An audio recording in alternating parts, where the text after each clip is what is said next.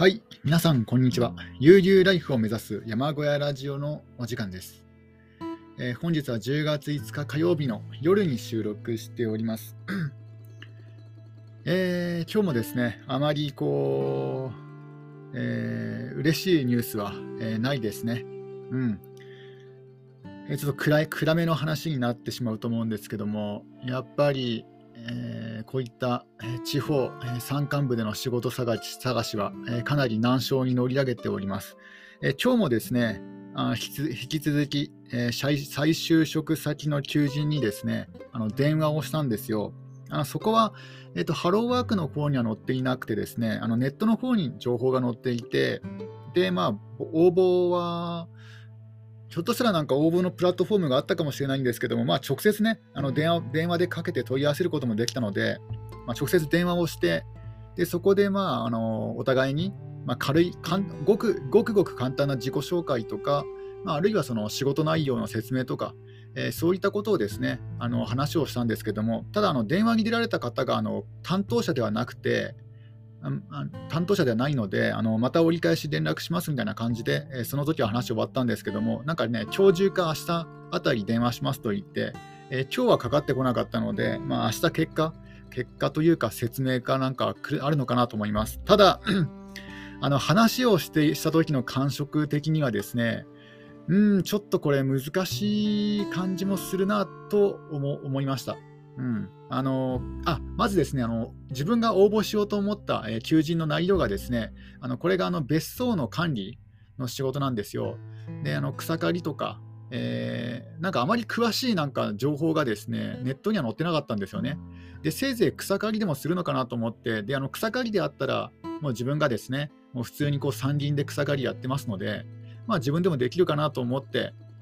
で、あの連絡をしたんですけども、で話をするうちに、ちょっとですね、あのなんか仕事内容がちょっと難しい、いや、仕事内容は難しくないんですけども、ただ、あの自分が今までやったことのない作業が多いなという感じはしました。えそれは何なぜかというとですね、まずあの仕事であのマニュアルの軽トラックを運転するっていうんですよね。であの自分がですねマニュアルの軽トラックの運転の経験がないんですよね。っていうかもうマニュアル車なんてあの運転免許、あのなんだ講習、えーなんだあのなんだ講習所、えーなんていうんだ？あの免許を取るところ、免許センターでしか運転したことがなくてですね、ほとんど、まああの一番最初に1ヶ月ほどね、1ヶ月じゃないな、あのまあ、マニュアル車を本当にね、ごくごく短い期間、2週間ほど運転したんですけども、免許を取った後にですね、ただ、ああ、もうこれ自分には無理だなと思って、自分のマイカーを買うときは、まあ、親のね、お下がりだったんですけども、最初は。えーそれがあのオートマで、もうそれ以降、ずっとオートマですので、もうあのほとんどないんですよ、軽あ軽トラじゃなくて、えっと、マニュアルの運転経験が。で、まあ、そのこともですね、まあ、あの正直に伝えたんですよ。いや、マニュアルはその免許取って以来、ほとんど乗ったことがありませんと。で、あのまたですね、あの仕事内容ではあの、軽トラックではな軽トラだ軽トラックだけではなくて、あの2トントラックも運転するっていうんですよね。で、2トントラックこそ本当に運転したことがないんですよね。一度、うーんまあ、まあ、厳密に言うと、一度だけあの運転したことはあるんですけども、それは私有地で、まあ、本当にね、ごくごくなんか100メートル車を移動するとか、移動させるとかね、そのぐらいだったですので、もうね、あのほとんど、ね、ただただ単に坂道だったから、まあ、ブレーキを踏めばよかっただけなんですよね。あのギアチェンジとかもしたと思うんですけども、まあ、要はあの、ね、坂道を下って、ね、あの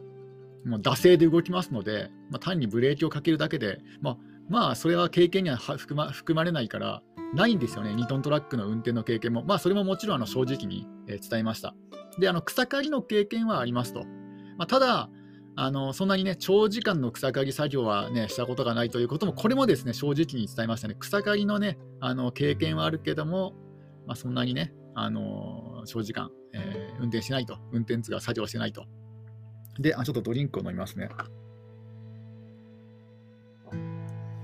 でですね、あとあの、えーそこはですね、あの体力がある方がなんかね、あの求めているっぽかったっぽいんですけども、なんかそういう記載もあったんですよね。体力がある方の方が、なんか、うん、なんか体力のある方お待ちしてますみたいな感じのことが書いてあったんですけども、まあ、正直ね、あの体力あるかというと、まあ、全くないわけじゃないんですよあの。体力はあると思うんですけども、ただ体調を崩しやすいんですよね。うん、あのうん、自転車で一日中自転車をこぐとか、まあ、そういった体力はあるんですけども例えばねあの長時間労働できるとか、ね、朝早く出勤して夜遅くまで働けるとかそういった意味での体力はないので、うん、ちょっとねなんか正直難しいような気がするんですよね。もしね、そこに勤めることができても多分難しいような気がするんですよね。あ、で、あの、肝心のあの、あなんでそこにね、まずあの応募しようと思ったかというとですね、あの時間、労働勤務時間、勤務日数、あの相談に応じますって書いてあったんですよ。で、自分はその額面通りにその言葉を受け取って、あこれいいなと思って、これだったらあの旅行した時に旅行に行けるし、ね、あの好きな時間働けるならいいなと思って、単純にそういう気持ちで応募したんですけども、もうなんか第一声がですね、なんかあの、えー、そのその会社、その会社のあの都合に合わせてもらもらわないと、まあ、困りますみたいなね、まあ、もっとややんわりとした表現ですけども、あもうなんか先にこう自分のね、言わんとすることをもう相手の方が察して、それを言ったのかもしれないですけども、まあ、それかもしくは、あの前に、前に応募された方が、おそらくね、その自由に勤務時間とか決められると思って応募したら、まあ、要はあの UberEats とか、まあ、本当にね、あんな感じで気楽に、えー、自分の働きたい時間だけいけるんかなと思った思ったと思うんですよ、そのね、勤務時間、勤務日数、相談に応じますって書いてあったから。ただ、えー、それはですね、あのー、一応前、え、なんだ、そういうふうには書いてあるけども、実際はね、あのそこまで、えーと、なんか都合つきやすいわけではないないそうですね。でただあの、自分の希望としては、まあ、あのキャンプ場開拓もありますので、まあ、週3日間、えー、働けたらいいなということも伝えましたね。で、週3日間、まあ、ちょっと、ね、相手もなんかちょっと返事が渋渋い感じではあったんですけども、週3日間で、であの勤務時間はあの大丈夫ですか？って聞かれて、で勤務時間見るとですね、朝8時から5時、あちょっと記憶にないけども、たた確かなんか朝8時から5時だった気がしますね。で、うん、朝8時から5時で、ちょっと自分もですね、まあ多分大丈夫だとは思うんですけども、まあ、ひょっとしたらね、あの試しに、試しにやってみて、もしちょっときついようであったら、なんか1、2時間減らしてもらえると嬉しいですみたいなことを言ったんですよね。えー、ちょっとね、あのー、まあ言わなければね、そういうことを言わなければ、まあね、もう2つ返事で OK とかなったかもしれないですけども、言っとかないと、後々自分がね、苦労するってことはもう目に見えてますので、もうね、何度もね、あの面接であのいいことを言ってで実際ね就職してその後にね地獄を、まあ、地獄じゃないけど大変大変な目にあったっていう経験を何度もね繰り返してるのでもうやっぱね言っといた方がいいですよあのちゃんと条件は。でねあ、あまりね、あまり言い過ぎると、今度はね、あの、逆にこう、ブラック企業に入った時に、まあ、それをですね、えっ、ー、と、なんかね、あのーなんかそういうところをね、突っ込まれる時はありますけども、就職した後に突っ込まれることありますけども、そういう第一印象でね、見られるってこともありますけども、ただ、これが難しいんですよね。相手にこの自分のウィークポイントを言ってお伝えておくか、えー、伝えないかというのは。ただ、えー、まあね、あのー、自分を大きく見せて、で、後でできないと、できないじゃないかってね、あのいう風になって、え苦労するのも目に見えてますので、だから今回は正直に、そこまでね、体力がないことも伝えたいとかね、えー、ちょっと労働時間、あの勤務時間とか、えー、勤務日数とかね、減らしてほしいなみたいなことはね、伝えたんですよね。だから多分それで、今回も多分ね、ダメだったような気がするんですよね。本当にね、本当に相手が欲していたら、その当日のうちに連絡が来ると思いますし、うん、まあ連絡来なかったので、まあ、まあね、しかもなんか最初に電話に出た方が、やっぱりな、あとあとで相談して決めますみたいなことを言ってきたんですけども、まあ、そんなにこうね、えー、いい、なんか明るい感じの声ではなかったので、うん、ちょっとね、まあ、向こうもやっぱじっくりと考えて、考えるんじゃないかなと。もし採用になったとしても、まあ、やっぱね、条件付きというか、うん、まあ、あんまりね、こう、なんか難しいんじゃないかなと思います。えー、でですね、だそういうことを考えると、本当にもう昨日と同じ内容になってしまうんですけども、やっぱり、えーと、小屋暮らし、えー、正直進められないかなと思いました。こういうね、あの実体験を得る実、実体験からすると、あのあまりこう気楽にはお勧めできないな、人に勧められる生き方じゃないなと思いました。あの小屋暮らしとか山暮らしそのものはいいんですよね。うん、あのまあ人によってね、あの虫が苦手な人とかはちょっと難しいと思うんですけども、まあ、あの小屋暮らし、山暮らし自体はま自由だしで、隣近所が離れていて、もう本当にストレスフリーっていうのはいいんですけども、ただ仕事ですよね。え仕事探しに思った以上に苦労するなっていうのはありますね。やっぱりあの、まあ、通勤時間あの、通える範囲内のところで探そうとすると、やっぱりこうね、え地方の山間部というのは、えなかなかね、あの求人がなかったりとか、でね、朝から晩まで働いた割には、そんなにね、あの条件も良くなかったりとか、え、そういうところが多いですので、うん、これは難しいなと。え、他のね、こういったえー、暮らしをしている方、本当にね、どういうふうにね、生計を立てているのか、なんか知りたいですね。自分、自分の方が知りたいですね。あのー、まあ、YouTube はね、割とこう収益になると思うんですけども、ブログ収入とかだってたかが知れてるだろうし、でね、単発で仕事するにしても、その単発の仕事さえもね、なかなかこう良い条件のものとかなかったりするんですよね。もう時間がもう決められてるし、日数も決められてるとか、あまりこうね、あのフットワークの、なんか、あの単発の仕事ってフットワーク軽いような気がしてしてたんですけども、意外と条件がですね、あの決められていたりとか、ね、こっちの都合ではなかなかうまく、あのなんだろう、うん、なんか仕事を得ることは難しいんじゃないかなと。まあ、もちろんそれは当然なんですけども、その仕事のね、相手の都合に合わせるというのは、ただ、あの正社員でもないのに、そのアルバイト、まあ、パート扱いにもかかわらず、その条件に縛られすぎるっていうのは、ちょっとこれはね、生活しづらいなと。ね、自分の好きな時にキャンピンキャンプ場開拓とかもしたいなとかね、えー、創作活動したいなとか考えてると、やっぱなかなかね、あのないんですよね。えー、本当に求人に苦労すると思います。山間部の求人には苦労すると思いますね。いや、もう、もう本当にね、あの引っ越しを考えようかなと思えてきました、最近は。最近っていうか、今日今日なんですけども、今日になって、ちょっとね、あの出稼ぎじゃないですけども、引っ越し考えようかなと、あのまあ、要は2拠点生活ですよね。で、まあ、2拠点生活でも基本使用料、あの電気、ガス、水道の基本使用料がかかってしまいますので、それはそれでまた大変なんですけどね。えー、もう本当どうしようかなっていう状況で、まあ、もうチェックメイトすれすれですよね。まあ、まだ貯金があるからまだいいんですけども、うん。だこの貯金もね、もうね、残りそんなに多くないですので、まあ、切り詰めて、より一層切り詰めていこうかなと。で、本当はですね、もうこの辺りで就職とか決まっていればね、あの軽トラック、まあ、あるいは軽自動車に乗り換えるってこともですね、できたと思うんですけども、ちょっとね、あの仕事が思った以上にね、あの仕事探しが、えー、難航してますので、ちょっと今の時点で車切り替えるのは、乗り換えるのはちょっと難しいかなと思ってます。いや、本当はね、なんかちょっと、えー、片手間にできそうな、えー、仕事、まあ、パートでもして、で、えー、残りの時間にキャンプ場開拓とか、ね、創作活動したいなと思っていたんですけども、意外と見つからないもんなんですね。これが、いや、都市部であったらね、ウーバーイーツとか、え軽貨物とか、いろんな働き方があると思うんですけども、やっぱりね、うん、山間部は本当難しいと思いますね。いや、いや、これはね、あのぜひ今ね、あの小屋暮らしを考えている方は、ちょっと一旦ですね、一旦ちょっとあのストップあの、そのプロジェクトをストップさせた方がいいです。あの果たして、あのね、あの仕事を見つけて、えー、それで生活をた生活をですね、再建させることができるのかどうかをちょっと自問した方がいいですね。もういきなりね、あのまあ、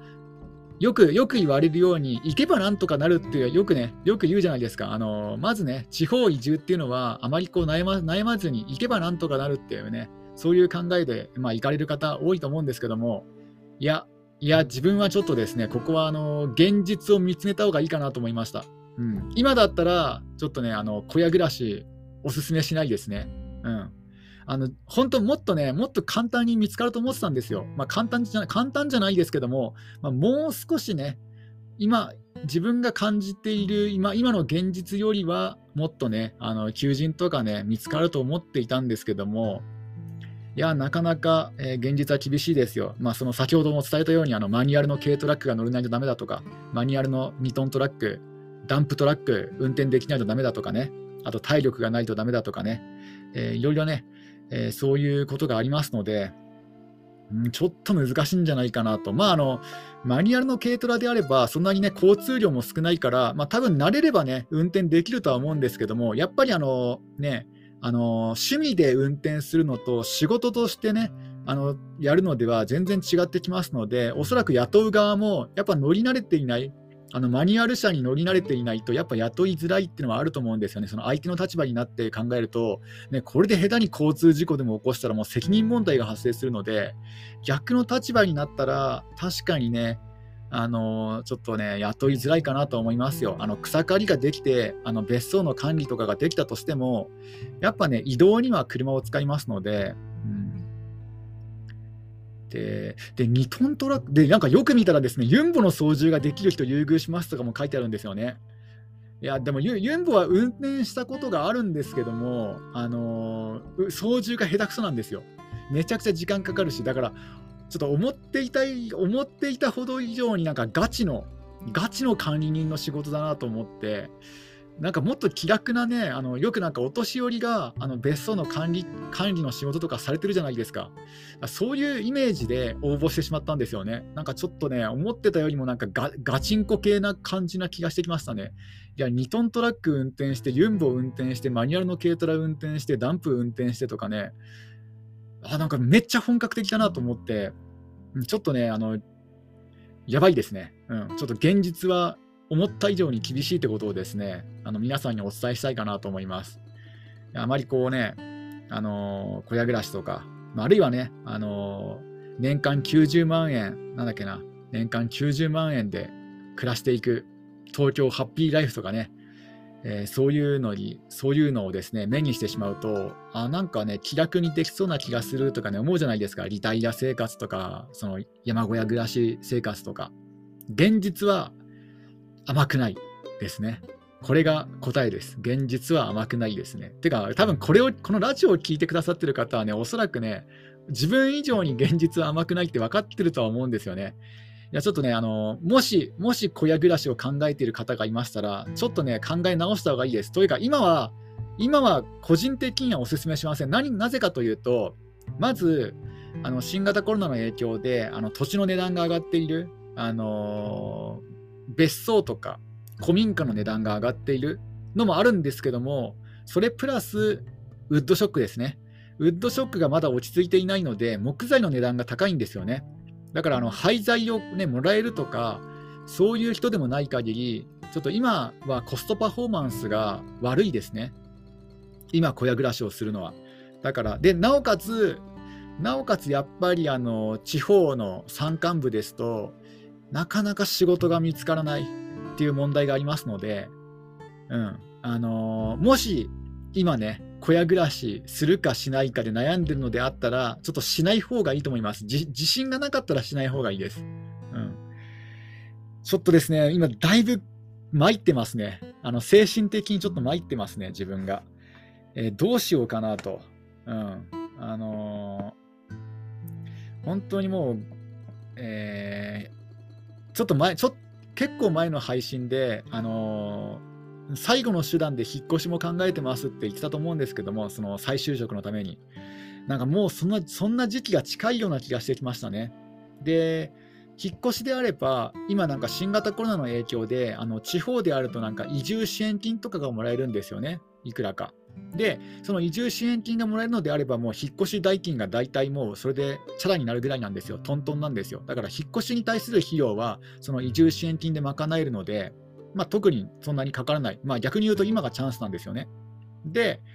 あの以前ですね、あの岐阜県岐阜市であの求人に応募しかけたんですよね。で、えー、ネットで問い合わせをしたんですよ。で、そしたらですね、電話が相手の企業の方から電話がかかってきまして、で、結構ですね、その時の電話のやり取りの内容がですね、すごい良かったんですね。で、もしね、勤めるのであったら、これ、この企業いいなと思ってたんですよ。で、結構、条件もいいんですよ。まあ、内容に関しては、まあ、やっぱり、あのー、実際行ってみないとわからないような、まあ、内容なんですけども、ただね、条件もいいし、その相手の電話の対応もいいし、あすごいいいな、で、なんかなんか、あのまだできたばっかりで、本当になんか新しいね、新しいことにチャレンジするっていう、そういった気概にね、溢れているので、あ、なんかぜひね、協力したいなとかね、そういうふうにも思い思いましたので、あ、なんかね、本当、で、けその極めつけは、運動公園が近かったんですよ。あの自分、今まで引っ越しの時に、あえてあの運動公園とかの近く、あのグラウンドの近くに引っ越し先を選んでた選んでたんですよね。なぜかというと、まあ、夜夜とかね、あの運動できるからなんですよ。だから、あのなんだろう、あのー、もう庭付きの物件を広大な管理管理地を手に入れたようなもんですからね、あのグラウンドの近くっていうのは、近くの賃貸物件というのは、これね、あまりあまり多くの人が気づいていないと思うんですけども、あの例えばですね、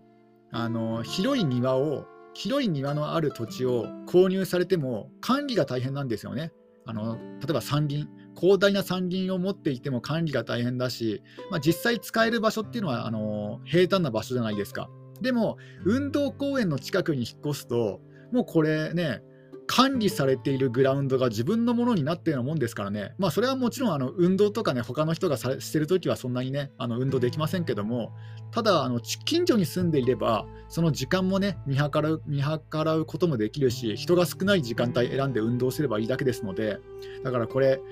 あの運動公園の近くのアパートとかってめちゃくちゃおすすめなんですよね。で、でその、あの勤務先の近くに運動公園があるんですよ。だからこれすごいいいとこだなと思って、もう1ヶ月ぐらい前の求人でもしかしたらもうなくなってるかもしれないんですけども、ちょっとですね、えー、そこもちょっと考えて視野に入れ始めようかなと思いました。うん、だからつまり、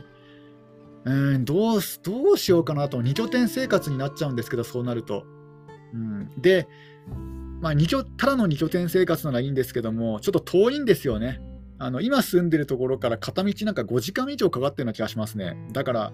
頻繁にやってこれないんですよ、こっちの土地に。だからそ、もし、もしそっちに引っ越しするとなると、ちょっとキャンプ場計画は一旦延期、延期することになると思うんですよね。だからちょっとですね、あのキャンプファイヤーで、まあ、今2名の方にですね、あの支援金を、えー、いただいているので、もうこのキャンプ場計画一旦頓挫したことになって、そのお金をですね、返金して、プロジェクト自体をね、もう白紙に戻すしかないんですけども、そその引っ越しとなると。そのやっぱりさすがに片道5時間だと、うん、さすがに片道、まさすがに片、なんかね、ちょっと待ってください。さすがに片道5時間だとね、あの土日にこっちに来るとか難しいですので、難しいというか不可能ですので、ちょっとキャンプ場計画が頓挫することになるんですけども、ただ、あのキャンプ場がもしね、あのオープンできたとしても、やっぱ難しいですね、キャンプ場だけで食べていくっていうのは本当に難しいと思いました。あの今、えー、SNS で一番成功しているキャンプ場、おそらくあのえー、おじろじろキャンプ場って皆さん知ってますかね？あの上川さんという方が、まあ、よくテレビとか、えー、雑誌とかに載っている方がいるんですけども、えー、その方の放送をですねですねあのインターネットで見てみたんですけども、えあれだけ成功している方であの会社員時代会社員時代のあの4分の1あの収入が、え収入が会社員時代の4分の1になりましたって言ってましたね。だからもし20万円であったら5万円。40万円であっても10万円なんですよね。5万円から10万円の収入なんですよね。一番せあの SNS あの個人、個人経営のキャンプ場として、おそらく一番ね、あの成功している事例でも、ね、あの月5万円から10万円なんですよね。そう考えると、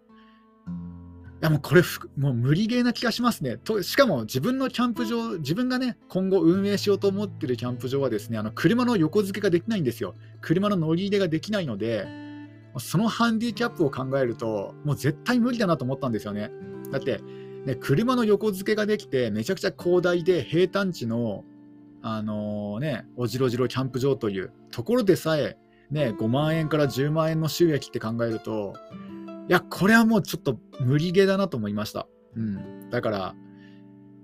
いや、ほんとちょっとどうしようかなと。ちょっと現実を甘く見すぎてましたね。ちょっとね、あのー、昔の自分をですね、ビンタ、ビン、往復ビンタしたいぐらいでですね、殴りたいぐらいなんかね、ちょっとね、え現実を甘く見すぎていて、ね、あの、もともとの、えー、自分が考えていた、えー、シナリオはですね、えキャンプ場と、まあ、あとは、あとはちょっとした近所のね、あのパートのお手伝い。で、あとはですね、あのブログ収入とかですね、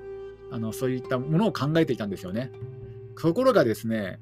あの、まあ、ブログ収入ももっとね、ブログ毎日更新とかすれば、まあ、あるもうちょっとね、増えると思うんですけども、ただこれもたかが知れてると。で、あの近所のパートとかの仕事も、そんなにね、あの1ヶ月間だけお世話になりますとかね、そんな気軽にはできませんので、うん、でこれもですね、なかなか難しいんですよ。うん、もう本当にこの収穫期ずっとね収穫期はずっとやらなくちゃいけないとかしかも収穫期のその時間その時間も朝から晩までやらなくちゃいけないとかですねそういうパートの仕事しかなかったりとか、まあ、要はですねフットワークが重い重いんですよ。で漢字のキャンプ場の方もですね一番成功している事例で5万から10万とか考えると、まあ、せいぜい2万円よくて2万円ですよね。いやつまりすべてのあの、ね、ビジネスプランがね、あの崩壊してるんですよね。いや非常に難しい。非常に難しいですね。まあ、あとは、あの、そのせっかくね、職業訓練で身につけたので、あのウェブ制作の,、ね、あの仕事とかね、あのそういうのもできればいいとは思うんですけども、やっぱりこうね、えー、今のところはほとんど、ほとんどが、えー、ほとんどというか全く、えー、ね、そういった仕事はないですね。まあ、クラウドソーシングにチャレンジすれば、あクラウドソーシクラウドワーキング？ん？クラウドファンディング？あ、じゃねえや、なんだっけ。クラウド、クラウドソーシングサービスかな？まあ、そういうのにね、えー、登録して、まあ、以前登録登録していたんですけども、でそのね、クラウドソーシングして、クラウドソーシングの仕事を受けてやるっていうのもですね、まあ、できなくもないと思うんですけども、まあ、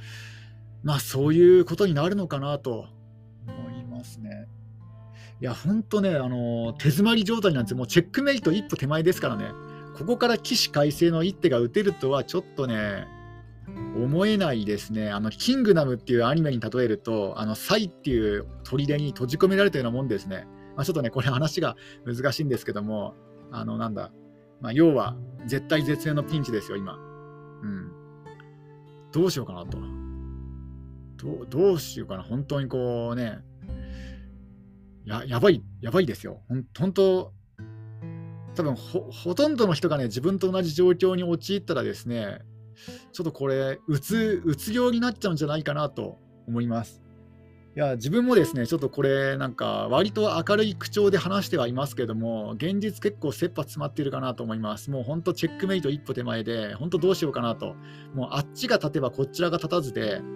ね、